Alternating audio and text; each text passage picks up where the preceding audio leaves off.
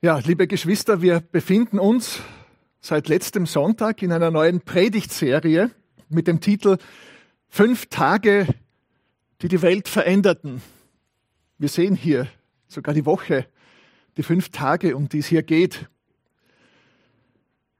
Wir werden acht Predigten im Zuge dieser Predigtreihe haben bis Mitte April, in denen wir die letzten drei Kapitel, Kapitel 26 bis 28, des Matthäus-Evangeliums behandeln. Die Ereignisse, um die es hier in diesen Kapiteln geht, sind die wichtigsten, die sich jemals auf dieser Welt ereignet haben. Sie sind wichtiger als alle anderen Dinge, von denen wir Aufzeichnungen haben und mit denen sich Menschen heute noch beschäftigen. Wir hoffen, dass wir diesen Geschehnissen einigermaßen gerecht werden können, sie herausarbeiten, ihre Bedeutung herausstellen. Denn diese Ereignisse haben uns unendlich viel zu sagen. Sie sind auch spannend zu lesen und zu hören, denn die Ereignisse sind durch und durch dramatisch. Es treffen die römische Weltmacht, die obersten jüdischen Führer der Zeit damals und der von Gott beauftragte Befreier aufeinander in einer letzten tödlichen Auseinandersetzung. Es geht um Freundschaft und Verrat, um Entschlossenheit und Feigheit, um Durchhalten und, und Weglaufen, Konfrontation und Kapitulation. Es geht um unerwartete Wendungen und einen Ausgang, mit dem niemand gerechnet hat. Und am Ende wird deutlich, dass sich Gottes souveräner und wunderbarer Plan durchgesetzt hat. Aber bis es soweit ist, müssen Jesus und müssen seine Jünger durch eine ganz dunkle Zeit hindurch.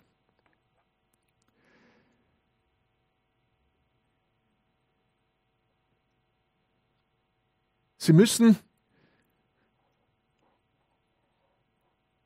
in brutale Auseinandersetzungen und großes Leid. Es kommt zum letzten großen Showdown zwischen Gott und seinem Beauftragten, dem Messias Jesus, und seinem Widersacher, dem Teufel und seinen Handlangern. Darauf müssen wir uns heute und in den nächsten Predigten einlassen. Wie schon gesagt, werden wir dann in der Predigt die sogenannten Einsetzungsworte lesen, wo Jesus jetzt dieses Passamal, das er gefeiert hat, mit neuem Inhalt füllt. Und dann werden wir während der Predigt das Mahl miteinander halten. So wie damals Anfang April vermutlich des Jahres 33 Jesus es mit seinen Jüngern getan hat. Ich lese uns den Text aus für die heutige Predigt aus Matthäus 26, die Verse 17 bis 30. Ich lese die Zürcher Bibel. Am ersten Tag der ungesäuerten Brote kamen die Jünger zu Jesus und sagten, Wo willst du, dass wir dir das Passamal bereiten? Er sprach, Geht in die Stadt zu dem und dem und sagt zu ihm, der Meister lässt dir sagen, meine Zeit ist nahe. Bei dir will ich mit meinen Jüngern das Passa feiern. Und die Jünger taten, wie Jesus ihnen befohlen hatte. Und sie bereiteten das Passamal. Am Abend saß er mit den Zwölfen bei Tisch. Und während sie aßen, sprach er, Amen, ich sage euch, einer von euch wird mich ausliefern. Und sie wurden sehr traurig und begannen einer nach dem anderen ihn zu fragen, bin ich es etwa, Herr? Er aber antwortete, der die Hand mit mir in die Schüssel taucht, der wird mich ausliefern. Der Menschensohn geht zwar dahin, wie über ihn geschrieben steht, doch wehe dem Menschen, durch den der Menschensohn ausgeliefert wird. Es wäre besser, er wäre nicht geboren, dieser Mensch. Da entgegnete Judas, der ihn ausliefern sollte, Bin etwa ich es, Rabbi? Da antwortete er ihm, du sagst es. Während sie aber aßen, nahm Jesus Brot, sprach den Lobpreis, brach es und gab es den Jüngern und sprach, nehmt, esst, das ist mein Leib. Und er nahm einen Kelch und sprach das Dankgebet, gab ihnen den und sprach, trinkt alle daraus, denn das ist mein Blut des Bundes, das für viele vergossen wird zur Vergebung der Sünden. Ich sage euch aber, ich werde von dieser Frucht des Weinstocks nicht mehr trinken, von nun an bis zu dem Tag, da ich aufs neue mit euch davon trinken werde, im Reich meines Vaters. Und als sie den Lobgesang gesungen hatten, gingen sie hinauf, hinaus auf den Ölberg. Der erste Punkt, den ich uns verdeutlichen will anhand dieses Textes, ist, ich habe so genannt, machen wir uns nichts vor. Machen wir uns nichts vor. Vor zehn Tagen, am Donnerstag letzter Woche, 24. Februar, sind russische Truppen in die Ukraine einmarschiert. Zum ersten Mal seit den Balkankriegen in den 1990ern so bis Mitte der 90er vor allem, ist wieder Krieg in Europa. Von Wien aus ist man in sechs Stunden an der ukrainischen Grenze.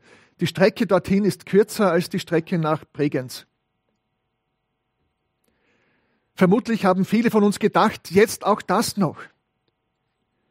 Als ob die letzten zwei Jahre nicht schon schlimm genug gewesen wären.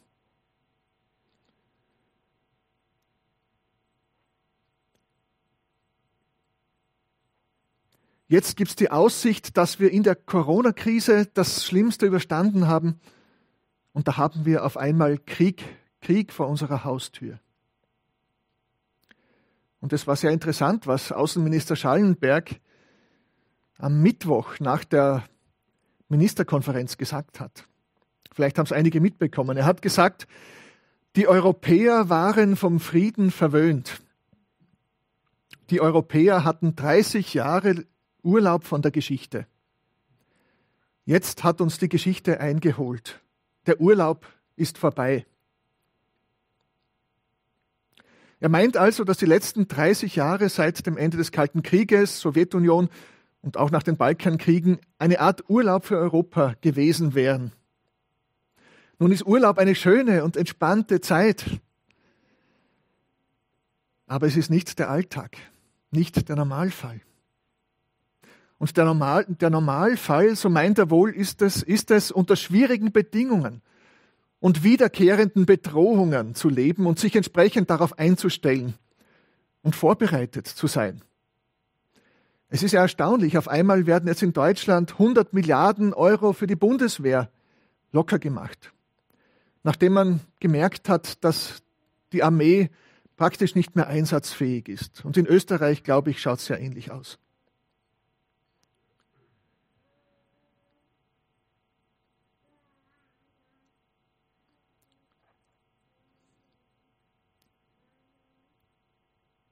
Entschuldigung, ich habe da ein bisschen Probleme mit der Technik.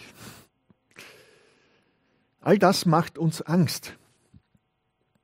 Und ich bin schon so alt, dass ich mich an Tschernobyl und an die Zeiten des Kalten Krieges und die Jugoslawienkriege erinnern kann.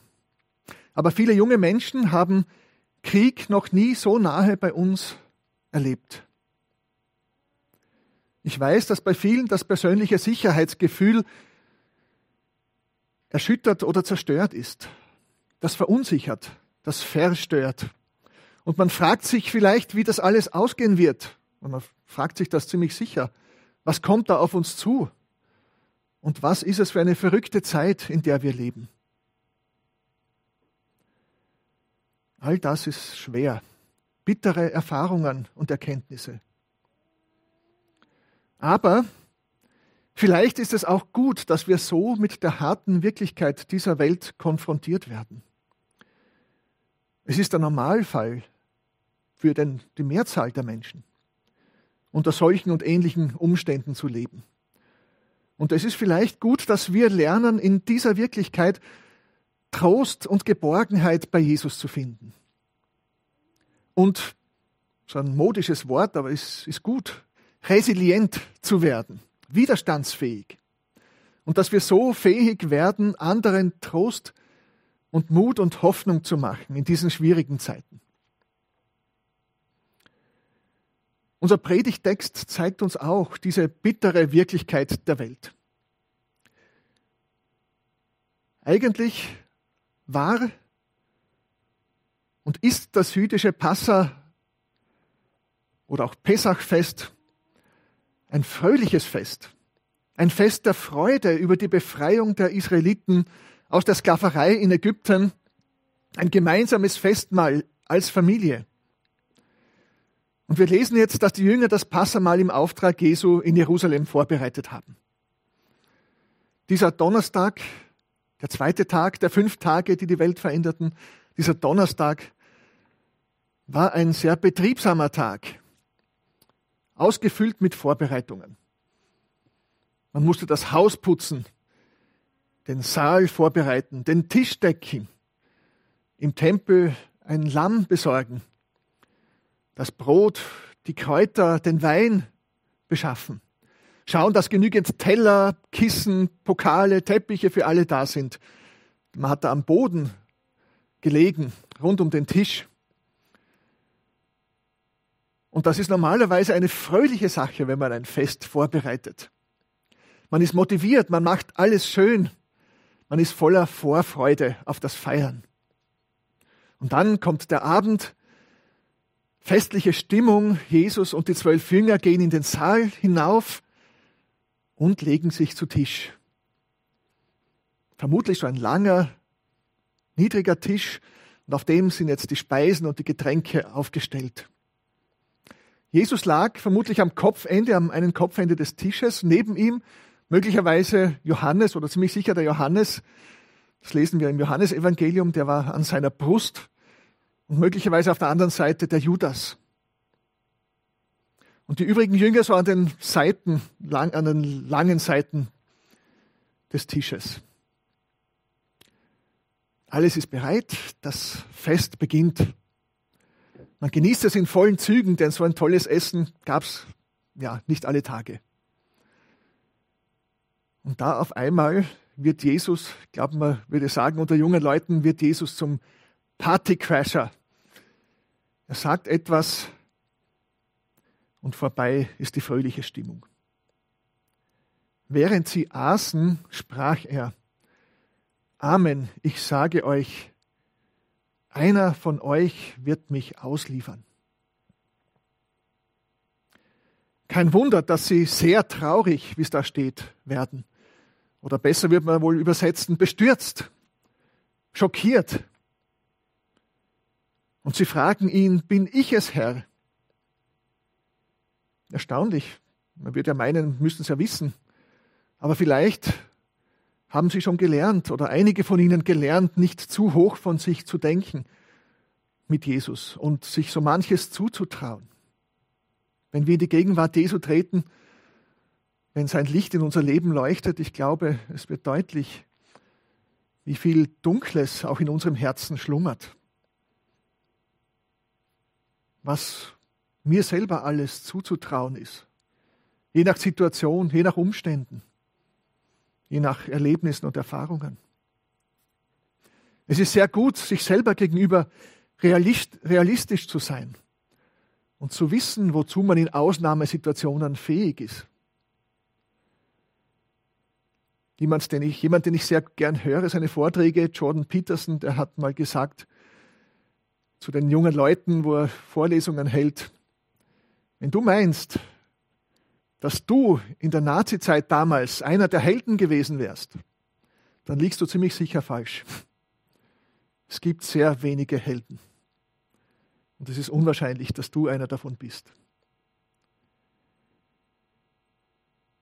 Wir sind zu allem Möglichen fähig.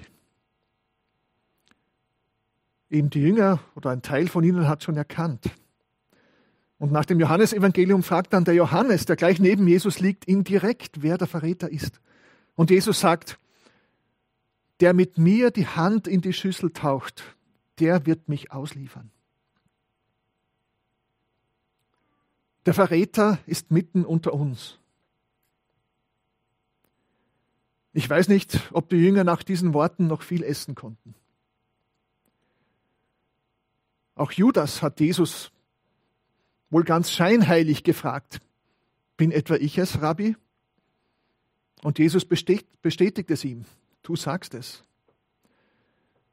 Er ging dann hinaus, der Judas, und die Jünger waren, denen war gar nicht klar, warum er jetzt wegging, was da sich eigentlich abgespielt hat.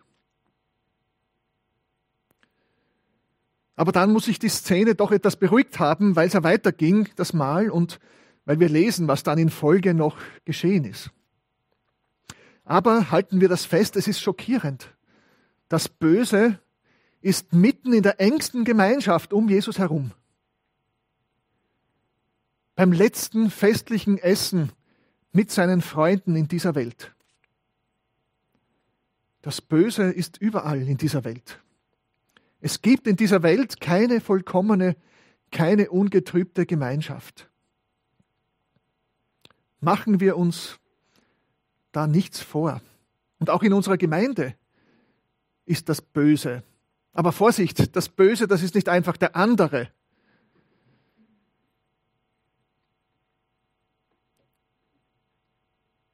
Es gibt manchmal Menschen in der Gemeinde, die die Gemeinschaft gefährden, die falsche Lehren oder Streit in die Gemeinde hineintragen.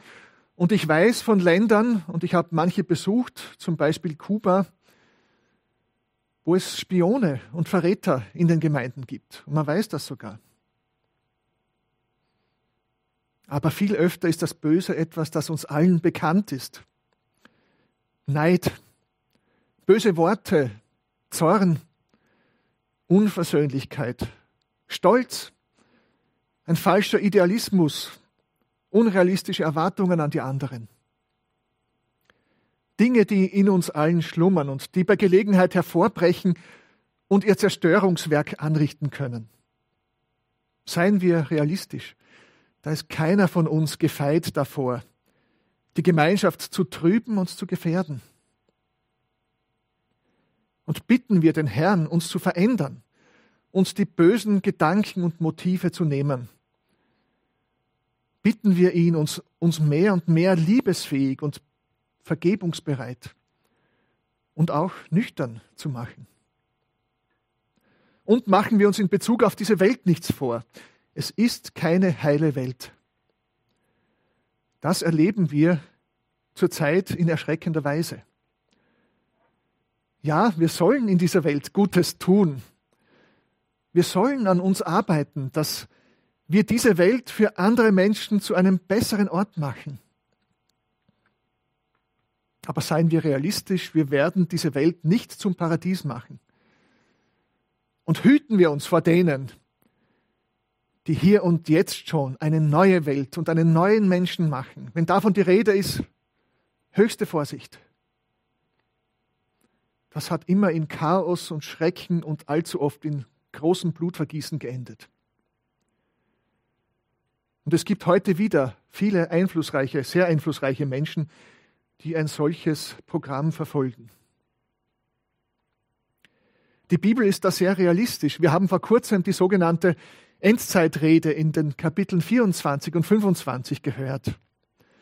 Da ist von erschreckenden Dingen am Ende dieser Weltzeit die Rede, vor der Wiederkunft Jesu. Und dieselbe Botschaft finden wir in der Johannesoffenbarung. Es läuft am Ende auf eine letzte Konfrontation zwischen Gott und Satan hinaus.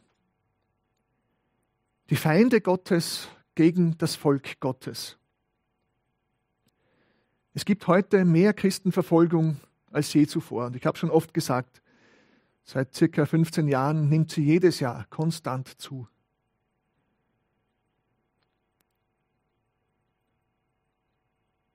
Und auch wenn ich gerne denken und sagen würde, dass wir bald wieder in diese Urlaubszeit zurückkehren, von der der Außenminister gesprochen hat, so glaube ich es nicht. Ich glaube eher, dass uns unruhige, weiterhin unruhige und schwierige Zeiten bevorstehen. Und es ist uns nicht verheißen, dass der Urlaub weitergeht.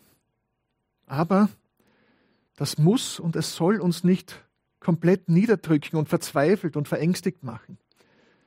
Im Gegenteil, der christliche Glaube, der Glaube an Jesus ist die Kraft in dieser Welt, die uns das Böse und das Unheil dieser Welt überwinden lässt. Jesus weiß um das Böse in dieser Welt, aber er hat es besiegt. Und an diesem Sieg können wir teilhaben, wenn wir zu Jesus gehören. Und dann hat uns Jesus auch etwas ganz Konkretes auf den Weg mitgegeben, um uns zu stärken und aufzubauen. Und das hat er eben damals bei diesem letzten Mal mit seinen Jüngern getan. Und sie standen in einer schwierigen Zeit. Wir haben gesehen, das Böse mitten unter ihnen. Und was vor ihnen stand, war noch viel schwieriger. Was vor Jesus stand und auch vor den Jüngern. Aber da hat ihnen, ihnen was ganz Wertvolles mitgegeben, was wir auch jetzt feiern werden. Schauen wir uns das näher an. Das ist der zweite Punkt. Lassen wir uns von Jesus stärken. Also machen wir uns nichts vor, aber lassen wir uns in der Dunkelheit, in den schwierigen Zeiten von Jesus stärken. Also die Mahlzeit ging doch weiter und Jesus hat so wie jeder jüdische Familienvater die traditionelle Passaliturgie geleitet. Da gibt es vorgegebene Gebete und die Kinder, die stellen ganz bestimmte Fragen und so weiter. Eine ganz bestimmte Abfolge von Speisen. Wäre vielleicht mal eine Idee, dass wir zu Ostern so ein Sedermahl feiern. Man kann das dann christlich füllen und da gibt es auch christliche Versionen davon. Das ist eine andere Sache. Aber wie schon, weil deutet alles auf Jesus hin, auf den Messias. Aber wie schon vorher sagt Jesus jetzt ganz unerwartete, auch, auch diesmal eigentlich schockierende Worte im Zuge dieser Passerliturgie. Zunächst hat er über dem ungesäuerten Brot wohl den traditionellen Lobpreis gesprochen. Wir haben, glaube ich, hier auch so ungesäuertes Brot. Da hat er gesagt, gesegnet seist du, ewiger, unser Gott, König der Welt, Schöpfer der Erdfrucht. Gesegnet seist du, ewiger, unser Gott, König der Welt, Schöpfer der Erdfrucht. Und normalerweise wäre es dann weitergegangen mit diesem Satz, das hier ist das Brot der Armut, das unsere Väter im Land Ägypten gegessen haben. Also der Erinnerung an den Exodus, an den Auszug aus Ägypten, wo sie nicht mehr Zeit hatten, jetzt gesäuertes Brot vorzubereiten, wo sie dann schnell weg mussten und Gott sie befreit hat. Stattdessen aber sagt Jesus, nehmt, esst, das ist mein Leib. Und das Brot wurde gebrochen und verteilt. Wenn Jesus das jetzt sagt, nehmt, esst, das ist mein Leib, dann macht er klar, sein Leib, der wird jetzt gebrochen, demnächst. Und ihr müsst euch davon nähren. Es ist die Speise, die ich euch jetzt gebe so wie er es gesagt hatte, wie es geschrieben ist in Johannes 5 und 6, ich bin das Brot der Welt. Ihr müsst meinen Leib essen und mein Blut trinken. Das ist die wahre Speise, die Speise vom Himmel, die Leben, die ewiges Leben gibt. Für die Jünger war das sicher schockierend. Was? Sein Fleisch, sein Leib wird gebrochen, den müssen wir essen. Offenbar spricht er von der Hingabe seines Leibes, seines Lebens, vom Opfer, vom Opferlamm. Und das wird dann noch klarer und deutlicher im nächsten Satz. Er nahm den Kelch, wir haben da so ganz kleine Kelche drin. Er nahm den Kelch, sprach wieder dieses traditionelle Dankgebet, gab ihnen den und sprach, trinkt alle daraus. Denn das ist mein Blut des Bundes, das für viele vergossen wird zur Vergebung der Sünden. Dieses traditionelle Dankgebet über dem Kelch, und das war möglicherweise, oder manche vermuten, es war der dritte von den vier Kelchen, den vier Bechern Wein, die da getrunken werden. Das traditionelle Dankgebet war sehr ähnlich dem ersten. Gesegnet seist du, ewiger unser Gott, König der Welt, Schöpfer der Frucht des Weinstocks. Vorher Schöpfer der Erdfrucht, jetzt Schöpfer der Frucht des Weinstocks. Und dann wäre es normalerweise weitergegangen mit der uns von allen Völkern auserwählt und uns über alle Sprachen erhoben hat und uns geheiligt hat durch seine Gebote. Und stattdessen sagt Jesus jetzt, das ist mein Blut des Bundes, das für viele vergossen wird zur Vergebung der Sünden. Und jetzt kann kein Zweifel mehr sein. Jesus spricht vom Opfer seines Leibes, seines Lebens. Sein Blut muss vergossen werden. Und wenn die Jünger sein Blut zu sich nehmen, wenn sie das Opfer seines Leibes, seines Blutes für sich ergreifen und in Anspruch nehmen, dann werden sie Partner Gottes in einem neuen Bund, den er jetzt mit allen Menschen schließt. Dann wird Gott ihnen ihre Sünden vergeben. Ich hoffe, ich kann es ein bisschen verdeutlichen, wie gewaltig das war, was Jesus da getan hat, wie unerhört für Juden damals. Er nimmt diese uralte Liturgie, den Ablauf des Passafestes, das grundlegende, zentrale Heilsereignis des Volkes Israel. Diese Liturgie des Sedamals, wo sich Israel an den Auszug aus Ägypten erinnert, an das Passalam, an die Befreiung aus der Sklaverei, an die zentrale Rettungstat im alten Bund. Er greift das auf jetzt und erfüllt es neu eine unglaubliche Vollmacht und Autorität. Wer kann sich anmaßen, das zu tun? Wer als nur der Sohn Gottes, der auf den alles hinweist und zu dem alles hinführt? Niemand sonst. Er sagt praktisch das, worauf das Passafest hinweist, das, was Gott vor Zeiten begonnen hat zu tun, das, was Israel zum Gottesvolk gemacht hat, das alles ist ein Hinweis auf jetzt, auf mich, auf dieses eine Passafest jetzt, diese fünf Tage, an denen ich zum wahren Opferlamm werde, an denen ich jetzt die Sünde wegnehme, an denen ich ein neues Bundesvolk schaffe, das jetzt von aller Schuld gereinigt wird. Auf das hier, auf mich läuft alles hinaus die ganze Heils- und Erlösungsgeschichte Gottes mit den Menschen. Ich bin die Erfüllung aller Versprechen Gottes in den früheren Zeiten. Die Erfüllung all dessen, worauf die Opfer und die Feste im Alten Testament, im Alten Bund hingewiesen haben. Ich bin die Erfüllung der Hoffnungen und Erwartungen Israels. Gewaltig. Jesus sagt ja praktisch, Gott hat uns als Volk mit mächtiger Hand aus Ägypten geführt. Ja, er hat uns damals zum Sinai gebracht, den Bund mit uns geschlossen. Wir wurden damals am Sinai mit dem Blut des Bundes, das ist genauso formuliert dort. Ich glaube, es ist Exodus 23. Das Volk wurde besprengt mit dem Blut des Bundes, des Opfertieres im alten Bund. Und damit wurde Israel zum Gottesvolk.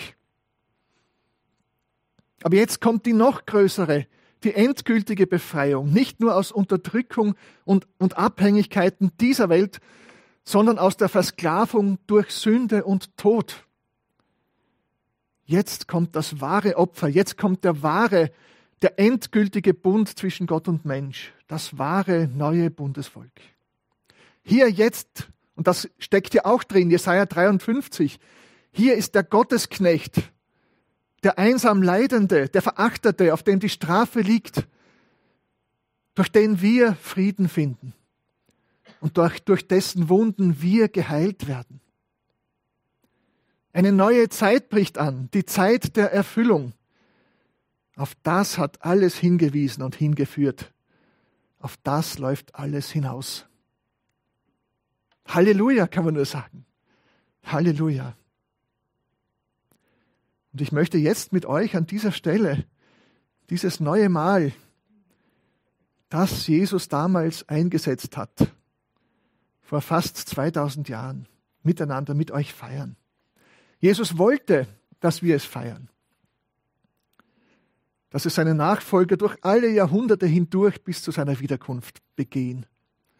Wir tun jetzt, was er dort gestartet hat, was er aufgetragen hat. Und so wie er damals mit den Jüngern leibhaftig gewesen ist, ist er jetzt bei uns im Heiligen Geist.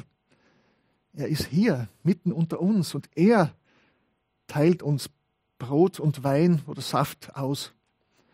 Er selber. Wir werden hineingenommen.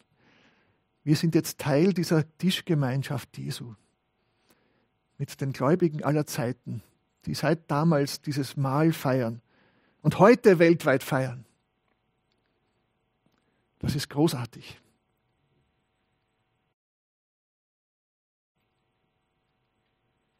Den letzten, kürzesten Punkt der Predigt bin ich euch noch schuldig.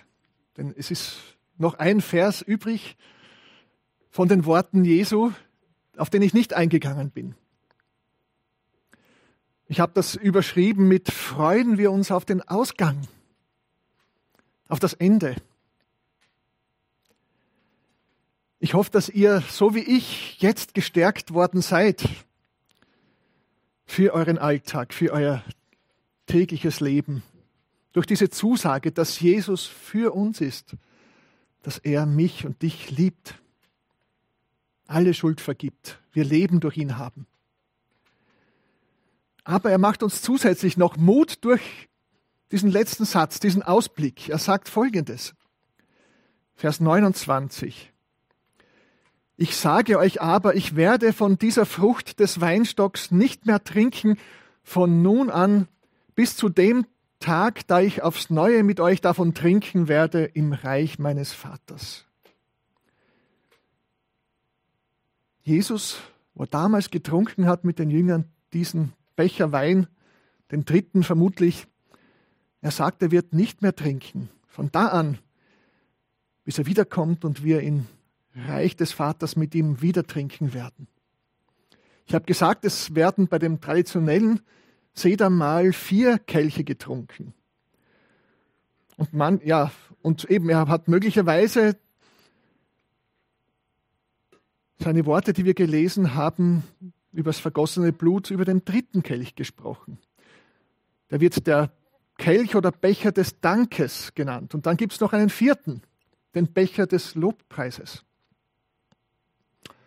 Wenn das so war, dann hat er diesen vierten Becher möglicherweise stehen gelassen und nicht mehr getrunken. Nicht so wie üblich getrunken. Dann ist das Mahl an diesem Punkt abgebrochen worden, eine zugegeben sehr lange Pause eingelegt worden, bis Jesus das in Zukunft trinkt mit uns, diesen letzten vierten Becher. Und damit hat Jesus dann seinen Jüngern eine große Erwartung eine tolle Zukunftsperspektive ins Herz gelegt. Die Erwartung, dass die Feier, die Mahlsgemeinschaft in der Zukunft weitergehen wird und die volle Erfüllung finden wird in der Zukunft. Interessanterweise spricht auch der Apostel Paulus, da wo er von diesen Einsetzungsworten berichtet, die er, wie er sagt, empfangen hat, die ihm auch weitergegeben wurden, wurden diese Einsetzungsworte, da sagt Jesus auch etwas über die, äh, Paulus, Entschuldigung, auch etwas über die Zukunft und fügt zu den Worten Jesu, die er über dem Kelch spricht, noch einen Satz hinzu. Er sagt den Korinthern, so oft ihr dieses Brot esst und den Kelch trinkt, verkündigt ihr den Tod des Herrn, bis er kommt. So oft ihr dieses Brot esst und den Kelch trinkt, verkündigt ihr den Tod des Herrn, bis dass er kommt. Das haben wir jetzt auch getan in dieser Mahlfeier. Den Tod des Herrn verkündigt, bezeugt, dass er gestorben ist für uns, für mich, für dich. Und dass wir dadurch Leben haben. Dass das unser Leben ist, unsere Nahrung. Aber diese Verkündigung des Todes Jesu, die hört dann auf, wenn der Herr wiederkommt und wir dann in die endgültige Gemeinschaft mit ihm kommen. Und das kann und soll uns mit freudiger Erwartung erfüllen. Ja, wir müssen noch durch, durch die schwierigen Zeiten, die zwischen jetzt und der Wiederkunft des Herrn stehen. Es sind noch, Johannes gebraucht dieses Bild einmal, es sind noch Geburtswehen vor uns. Und Wehen, Geburtswehen sind, jede Frau, die das erlebt hat, kann ein Lied davon singen. Ein Klagelied. Geburtswehen sind was Schlimmes. Diese Geburtswehen sind schwer, aber im übertragenen Sinn, die sollen uns nicht überraschen und unvorbereitet treffen. Eben machen wir uns nichts vor, der Kampf zwischen Gut und Böse ist noch im Gang. Der Kampf gegen Feinde von außen und gegen die Sünde im Inneren. Es ist kein Spaziergang, kein Honiglecken. Es ist und bleibt ein Kampf. Aber Jesus stärkt uns im Kampf. Durch das Zusammenkommen als Gemeinde, durch sein Wort, durch den Lobpreis, wir werden auch noch singen, und durch die Feier des Mahls, die wir eben miteinander gefeiert haben. Er spricht uns seine Liebe und Vergebung immer wieder neu zu. Davon leben wir. Und er gibt uns diese freudige Erwartung auf die Zukunft. Am Ende der Geburtswehen steht das neue Leben. Am Ende der Wehen einer Frau ein wunderbarer neuer Mensch. Ein Wunder. Freude und Glück. Und am Ende der Geburtswehen der neuen Welt Gottes steht das Wiederkommen Jesu. Er kommt, er wird alles neu machen. Wir werden ihn sehen, wie er ist. Wir werden ungetrübte und innige Gemeinschaft mit ihm haben. Bleiben wir dran. Halten wir durch. Für dieses Ziel lohnt sich alles. Amen.